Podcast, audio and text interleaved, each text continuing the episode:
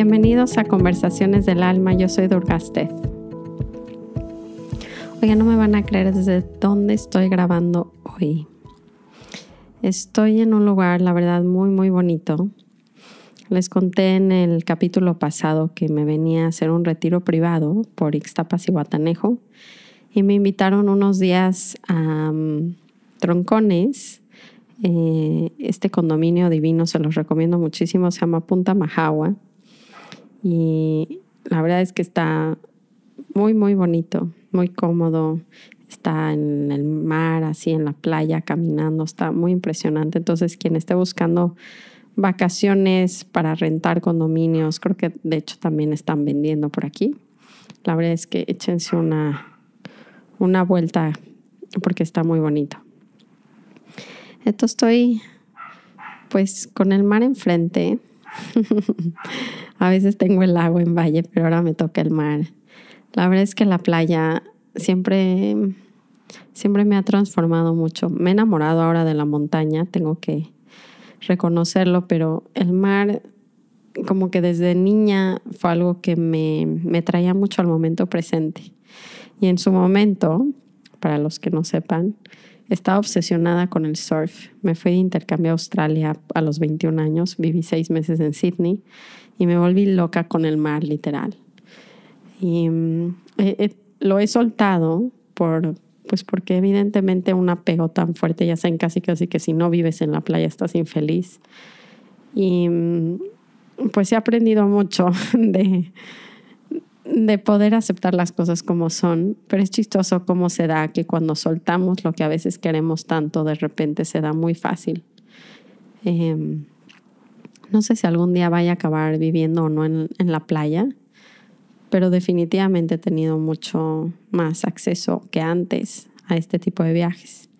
Y me impresiona, les digo, como a veces cuando soltamos y estamos nos dejamos de pelear un poco con la realidad, como que el universo nos muestra sorpresas, ¿no? Con tal de que vivamos nuestros aprendizajes, de repente se nos da lo que estábamos buscando tanto una vez que hemos aprendido, una vez que hemos soltado.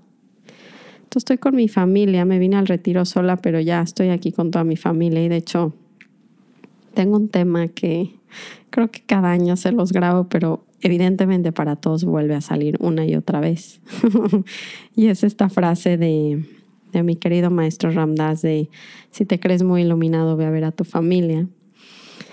Eh, me encanta mi, viajar en familia, de hecho están mis papás aquí conmigo, y nada más me enseña eh, esta frase, otra vez mi realidad en mi proceso. y les ponía un post en Instagram, quien no me siga, sígame como Durgastev, que, que me hace reír y llorar cuando leo esa frase, porque literalmente me doy cuenta que tan lejos estoy todavía de, de vivir en esa aceptación y en ese servicio. Entonces hoy les tengo un poco este tema eh, para platicarlo porque sé que están a punto de, pues, de viajar, de ir con sus familias y si no, pues de reflexionar porque definitivamente diciembre es un tema muy familiar, es un mes muy familiar. Entonces vamos a hablar de ese tema hoy. Antes de empezar, vamos a tomar nuestras tres respiraciones. Vamos a inhalar profundo. Exhalo. Inhalo. Exhalo. Última vez, inhalo. Y exhalo.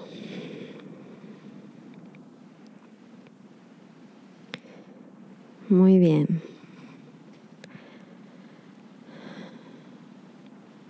este tema de, de la familia me, me recuerda dos cosas. Una es los retiros personales que tenía con Ramdas, con mi maestro, y la otra es Hanuman, que es una deidad que representa el servicio incondicional, devocional hacia Dios o la realidad. Y mm, me hace reflexionar un poco, a ver si, si a ustedes también en ese sentido. Pero cuando viajo con mi familia, porque evidentemente cuando vivo en, en Valle de Bravo, pues tengo una rutina, ¿no? Tenemos una rutina, van a sus escuelas o a sus actividades y Adrián y yo trabajamos y hacemos nuestras actividades. Pero cuando vamos en la vacación, como que me llego a dar cuenta, pues lo egoístas que somos, por un lado. la verdad, sí. Eh, lo difícil que es para mí, para Adrián, en nuestras propias personalidades, ver la vacación como casi como un ejercicio de servicio a la misma familia, eh, hacia mis papás y hacia mis hijos. O sea, como que está... Y no, y no está mal que generemos un balance, eso también se los quiero decir, que no es que no nos pongamos como prioridad y nos organicemos Adrián y yo, pero es más bien lo que estoy hablando, porque les juro que el ego, casi siempre que hablo de este tema, al igual que de otros, como que siempre el ego se salta y dice, pero entonces, o sea, que me pise toda mi familia y que no haga nada que yo quiero en la vacación, o sea, no, no, no estoy hablando de eso, que de hecho creo que nos podríamos organizar mucho mejor las familias, porque también lo que veo es que la falta de organización nos genera mucha tensión y la realidad es que todo el mundo sabe que necesita para estar bien. De hecho, estos son tres temas. el primero es uno muy práctico, literal. Esto es como un consejo muy práctico que pocas veces hablo en este plano, pero es muy importante, en el sentido de decir, ¿cómo hago para estar bien? Y ese estar bien para mí requiere 100% una meditación en la mañana y hacer algún tipo de actividad física, sea yoga, correr, surfear, no sé, dependiendo evidentemente el tiempo que me tome eso, ¿no? Porque también está chido decir, pues yo necesito surfear cinco horas y pues pero evidentemente considerando em, pues el rol que tenemos dentro de nuestra familia, pero literal yo creo que si me dan una hora entre medita, bueno, una hora y media, entre meditación y mi actividad física, ya estoy al día para hacer lo que sea.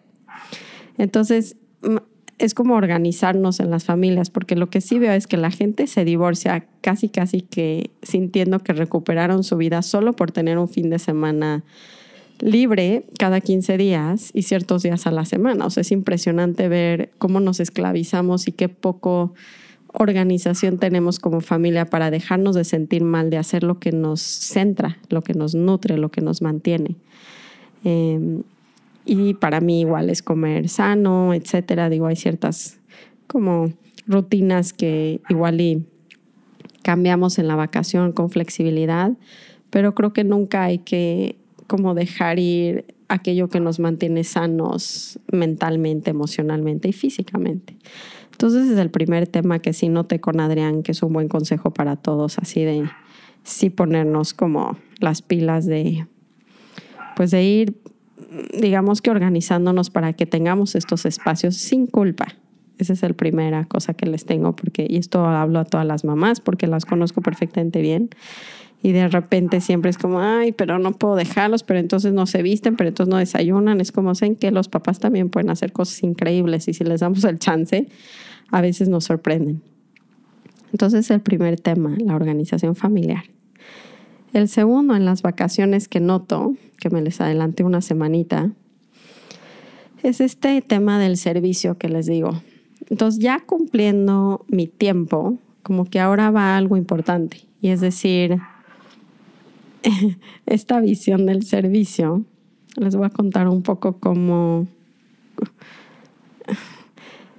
¿Se acuerdan que les he estado diciendo que cuando nos ponemos a amar la realidad, o sea, en vez de exigir, porque yo exijo de repente muchas cosas, o sea, nos levantamos, yo ya hice mi ejercicio, ya medité, ya hice yoga, ¿no? Ya me di ese espacio, pero quiero ir a surfear iban a ir unos amigos a surfear y quiero ir a surfear, pero no puedo ir a surfear porque nadie quiere ir a surfear de mi familia.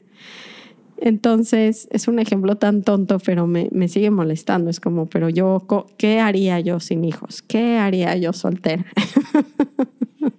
y, y, me peleo con la realidad. Cosas tan tontas eh, nos mantienen en un estado como de enojo en vez de agradecimiento. Y son cosas muy tontas que a veces les digo que podríamos ni siquiera hablar de este tema, pero es interesante ver que si me enfoco en los pequeños detalles que me hacen infeliz y los comienzo a trabajar, como que solito voy a elevar a mi vida sin que pase una gran tragedia, una crisis, un caos, y volverme a nivelar y estar en armonía y sobre todo en agradecimiento. Em, entonces, como que lo que sí veo en mi vacación es que hay una continua como lucha pequeñita de querer leer un libro y no poder. Digo, evidentemente tengo hijos muy chicos, pero cada quien tiene como otras cosas, ¿saben? Dependiendo con quién viajan. Y, mm, y es interesante, y no tienen que viajar, pueden ir nada más de regreso a sus casas. ¿No? A dónde están sus familias y, ver qué sucede cuando se salen de sus rutinas, de su comodidad, de su, pues, de su burbujita, ¿saben? De yo controlo las cosas como las quiero hacer. Entonces me acordé lo, cómo yo vivía los retiros personales con Ramdas. Como ustedes saben, y les he estado platicando, la manera en la que yo me relacionaba con Ramdas era a través de ir a un retiro personal. Y aunque no lo crean, así lo daba. O sea, era siete días que me iba dos o tres veces al año a este retiro, donde me iba siete días a su casa y tenía tres entrevistas personales con él. Y el demás tiempo no es de que estaba conmigo, pero de alguna manera yo convivía mucho con la gente de la casa y de sus invitados. O sea, la verdad es que era un tiempo muy especial para mí, pero lo que sí me puedo dar cuenta es que mi, estado anímico, mi disposición era completamente otra que con la que llevo mi vida normal. O sea, una vez que yo aterrizaba a Maui, porque allá vivía Ramdas, literalmente mi cabeza estaba como en modo presencia, desde que me subí en el avión. Ya iba con mi, con mi pulsera que me regaló él, y en su momento cuando no la tenía, la verdad iba más en crisis, pero eso ya lo han escuchado en el capítulo de Durga, la historia detrás de mi nombre. Y lo que me doy cuenta es que era una disposición de todo mi ser, una intención.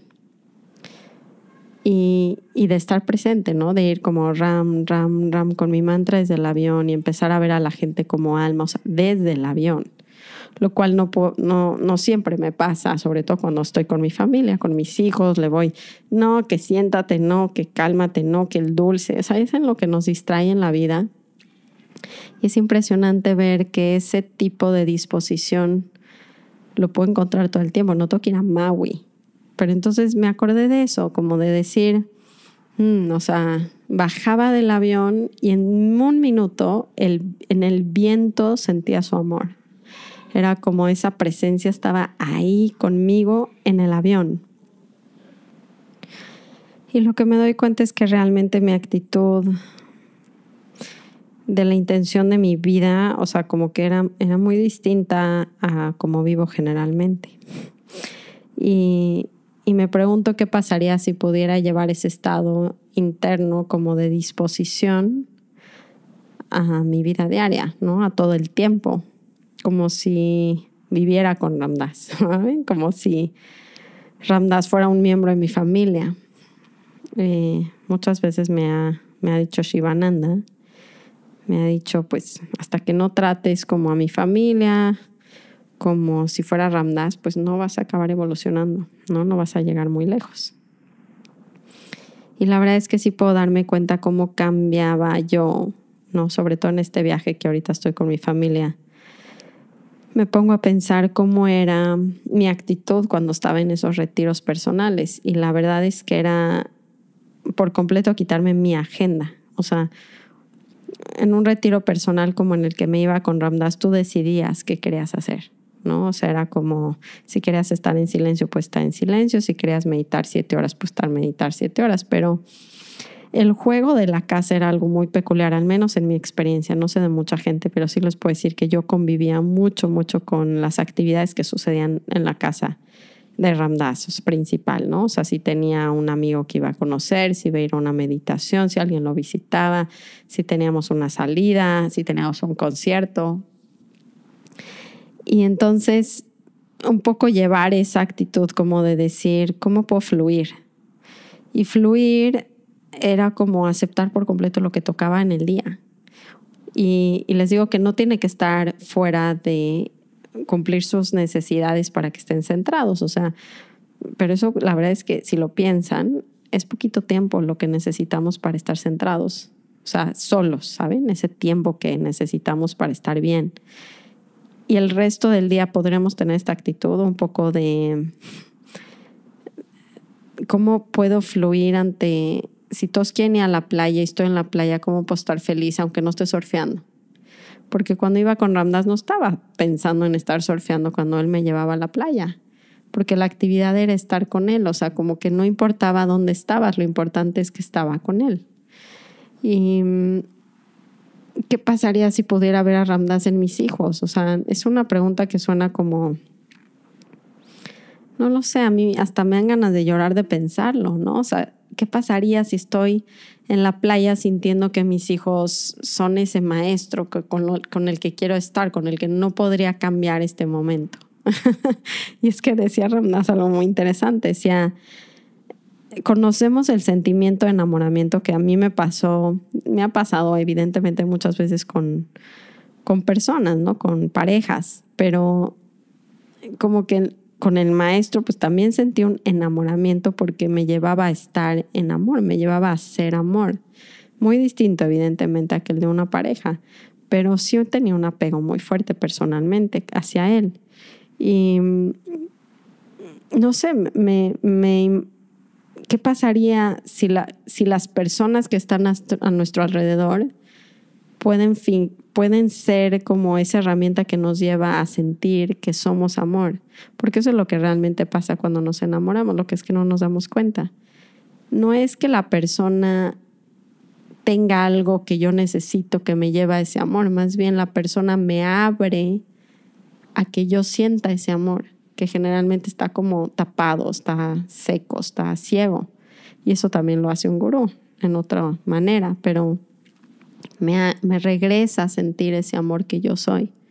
Y por eso es como, vamos, la frase de Ramdas era mucho, ¿cómo vamos a estar juntos en ese amor? Porque cuando Él está en ese amor y yo soy, estoy en ese amor, estamos siendo uno. Y entonces no importa la actividad que estés haciendo. O sea, ya qué más da surfear o caminar en la playa o perseguir a Emmet, ¿no? A mi hijo de dos años. O sea, es como con tal de ver detrás a, mi gurú en todos, a Dios en todo, que esa es una gran frase también de Ramdas. El juego está, una, una práctica en estas vacaciones o en este periodo vacacional donde regresamos con nuestras familias es, ¿qué pasaría si viéramos a Dios, a Jesús, a María, al universo, a la luz detrás de las personas que nos rodearían? ¿Cómo nos comportaríamos? Y yo me doy cuenta que muy distinto. Pero, y, la verdad es que esa dejar de resistir, querer estar en otro lado o hacer otra actividad, lo que va a hacer es que lo disfrutemos muchísimo y nos perdamos en ese amor juntos. Qué grandiosa convivencia.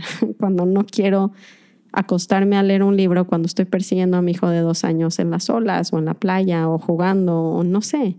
En especial con niños chiquitos es muy retador porque nos sacan de nuestra zona de confort o sea, no hay tiempo para hacer las cosas que nos gustan. Y me doy cuenta lo delicado que es nuestro estado emocional cuando no salen las cosas como queremos, cuando no podemos ir a la montaña a subirla, cuando no podemos ir a hikear, a surfear, a correr. o sea, les digo, fuera del tiempo ese. O sea, yo sí le daría prioridad a un tiempito donde podamos meditar, pero mi tolerancia a no vivir lo que yo deseaba en esos retiros personales era gigantesca porque lo único que quería era estar inmensa en ese amor, sumergida en ese amor con Él, a donde sea que me llevara, con quien sea que estuviéramos comiendo.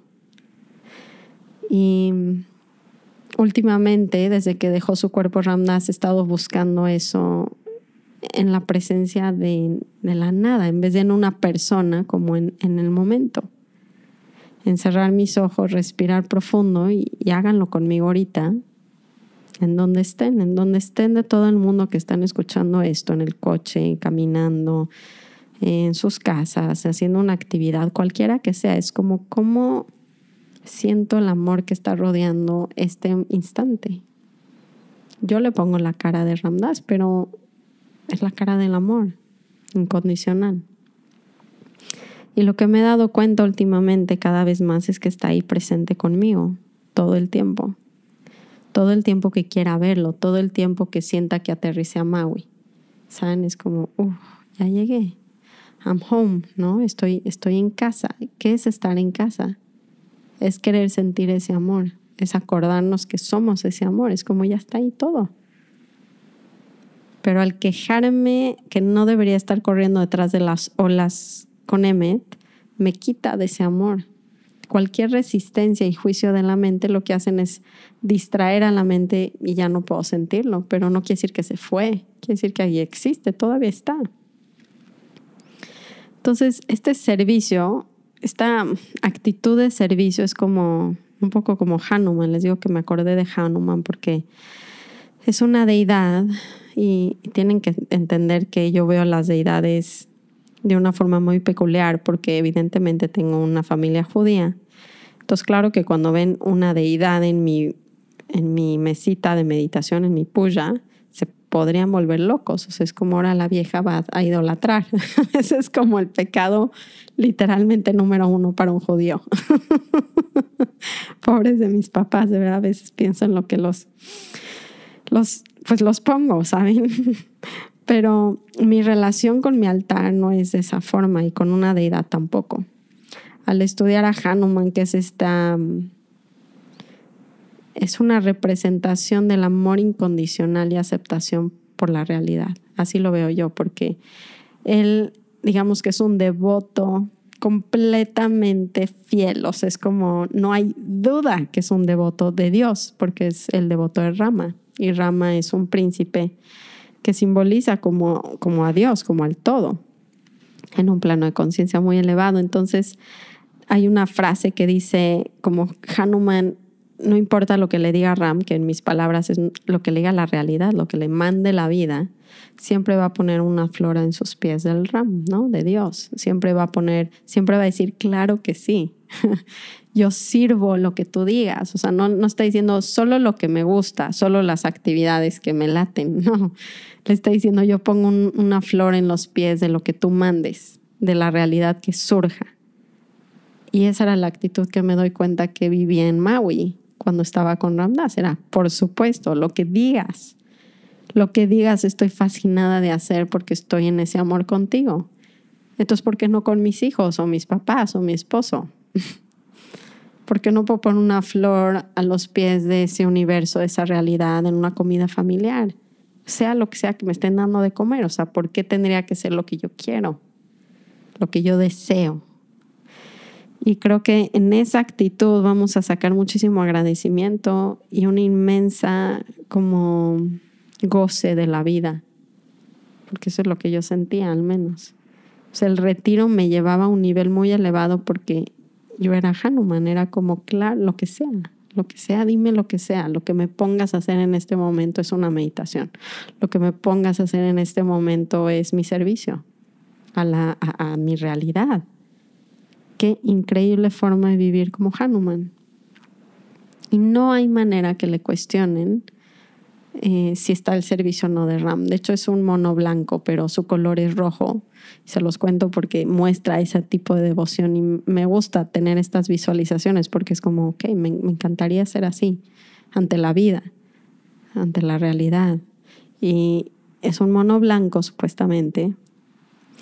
Y en, en, India, no sé si sepan o han visto, porque esto sí es famoso, que te ponen como un puntito rojo con un dedo de, un, de una especie como de especies pintada de un rojo muy específico en la frente cuando te dan como esa bendición o meditas y, te, te, lo marcan.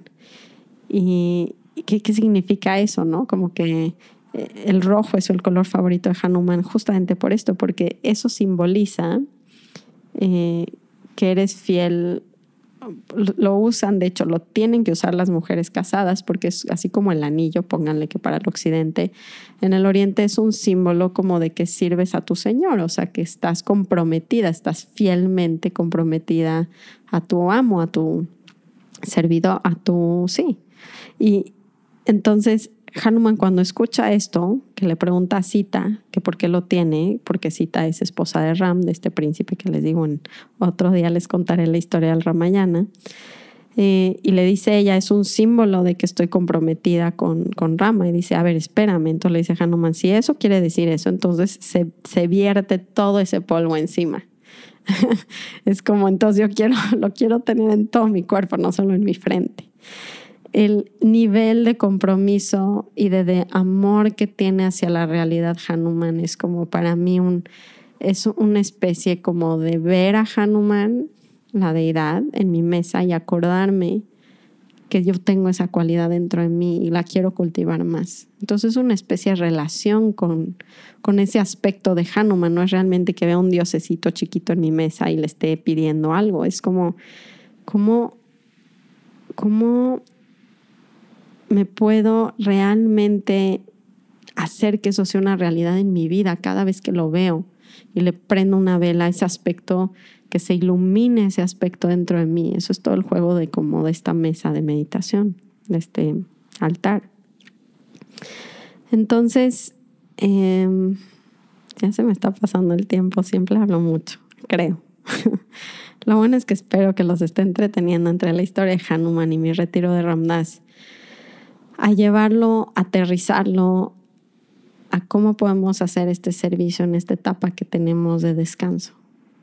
Si a ustedes necesitan decidir el plan, lo deciden evidentemente en sus preferencias, pero darnos chance a ver qué nos está mandando la señal, la realidad, Ram, Dios, y cómo podemos ponerle una flora a los pies, cómo podemos dar toda nuestra atención, nuestra presencia, nuestro amor a las actividades que surjan desde ese lado, desde ese nivel profundo, desde lo que les gusten a sus padres, a sus abuelos, a sus hermanos.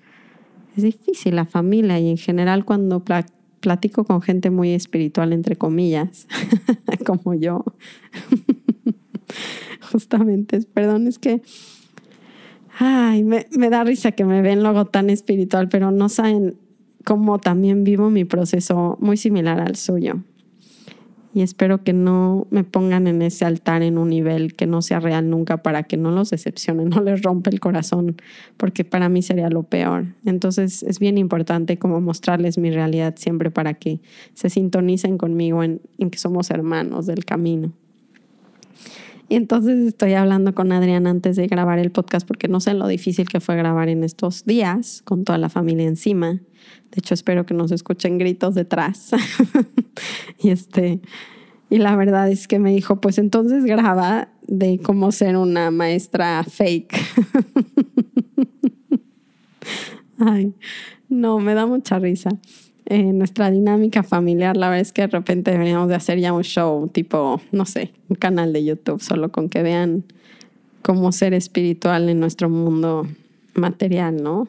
Este, con nuestra familia, de verdad se vuelve muy entretenido esto de tratar de vivir a Hanuman con la familia, se vuelve muy entretenido ver nuestros obstáculos de nuestras mentes generalmente es ese egoísmo, esas son esas preferencias que le encanta ver cómo va a resistir la realidad, le encanta ver cómo va a juzgar, a poner un pretexto, a decir cómo esto no está bueno y lo fácil que es literalmente ser devoto a la realidad y a la verdad. Qué encantada vida, llena de gratitud, lleno de esto es todo lo que quiero en mi vida. Y bueno, ese es el mensaje que les tengo que les tengo para hoy. Es si podemos ser Hanuman en estas vacaciones, en este periodo de descanso que ha sido tan raro este año y empezar a voltear a ver que es lo único que queremos es ese estado. Y no lo ganamos porque se va a dar algo que queremos. O sea, como que para mí queda más claro que se trata cada vez menos de obtener lo que deseo y mucho más agradecer lo que ya está aquí y espero que no suene cliché después de todo lo que les acabo de decir, pero si, si pudiera replicar un estado en el que quiero vivir toda mi vida, es como estaba en Maui con mi maestro. Y eso se logra no al tener a Ramdas en vida, sino a tener a Ramdas en mi corazón, en todas las personas que veo. Y ese es uno de mis proyectos para este nuevo comienzo de ciclo. Es hacer esto cada vez una realidad, cada vez más. Y, y vivir desde ese aspecto, honrando la realidad, amándola amando a la gente, amando las circunstancias y amando las situaciones y mis relaciones. Ya me estoy pasando de tiempo como siempre, entonces los voy a dejar. Em, ay, pues nada, la verdad, como para cerrar nomás, pues quiero agradecer los que me estén escuchando que fueron al retiro y les prometo que sí voy a hacer uno pronto porque me encanta, me encanta poder permanecer con una, digamos, con algo que nos une. Ahorita saben que tengo la Sanga, que es este proyecto que tengo en línea, en el cual pues tienen meditaciones, tienen prácticas de yoga, tienen sesiones en vivo conmigo de preguntas como de este tema y de repente ya pueden preguntar cosas. También hacemos claridad juntos, que es el trabajo de Byron Katie. Entonces como que ofrezco un espacio mensual donde puedan tener todas las herramientas. Em, varios me han estado escribiendo, lo voy a abrir en enero de nuevo. Si hay un cupo limitado, entonces estén al pendiente de cuándo abrimos esto. Va a ser una semana, la semana del reto de la sanga para que puedan probar las actividades que, que vivimos en ese grupo. Y además finalmente empiezan a conocerse dentro de ese grupo. Entonces, como que es interesante ver, sí, evidentemente que hay más gente que está buscando lo mismo que yo, que vive lo mismo que yo, igual están hasta en mi mismo país y ni, ni sé. Entonces es un espacio para conectar con gente y conmigo, evidentemente, y mantenernos en la práctica. Esa es la sanga. Y, y, les contaba de este retiro que acaba de ser presencial. Realmente fue una invitación, es algo que nunca había hecho. O sea, organizaron un retiro y me invitaron, pequeñito por COVID. Este, y luego me están escribiendo que si pueden hacer eso no sé si voy a seguir haciendo ese formato, ya lo abro literalmente como retiro. Todavía estoy viendo ese aspecto, pero no sé, el encontrarme con personas después de tantos meses de no dar nada presencial fue algo muy mágico. La verdad es que nos conectamos muchísimo y les agradezco a los que fueron porque fue algo también para mí muy mágico y sé que para ustedes también profundo. Entonces, estemos al pendiente. Sí quiero organizar un retiro presencial pronto, nada más no quiero ponernos tanto en riesgo. Entonces vamos a ver cómo se va desarrollando esto. También me han estado escribiendo. Les prometo que, que lo vamos a lograr una, un par de veces este año, estoy segura. Y mm, manténganse conectados con, no sé, en sus historias, conmigo, en, en Instagram me pueden mandar sus mensajes. Me encanta cuando me escriben porque la, verdad es que sí lo leo yo, conecto con ustedes y mm, también me pueden escribir de temas que les gustaría para, pues para el podcast. Entonces, pues los dejo con eso.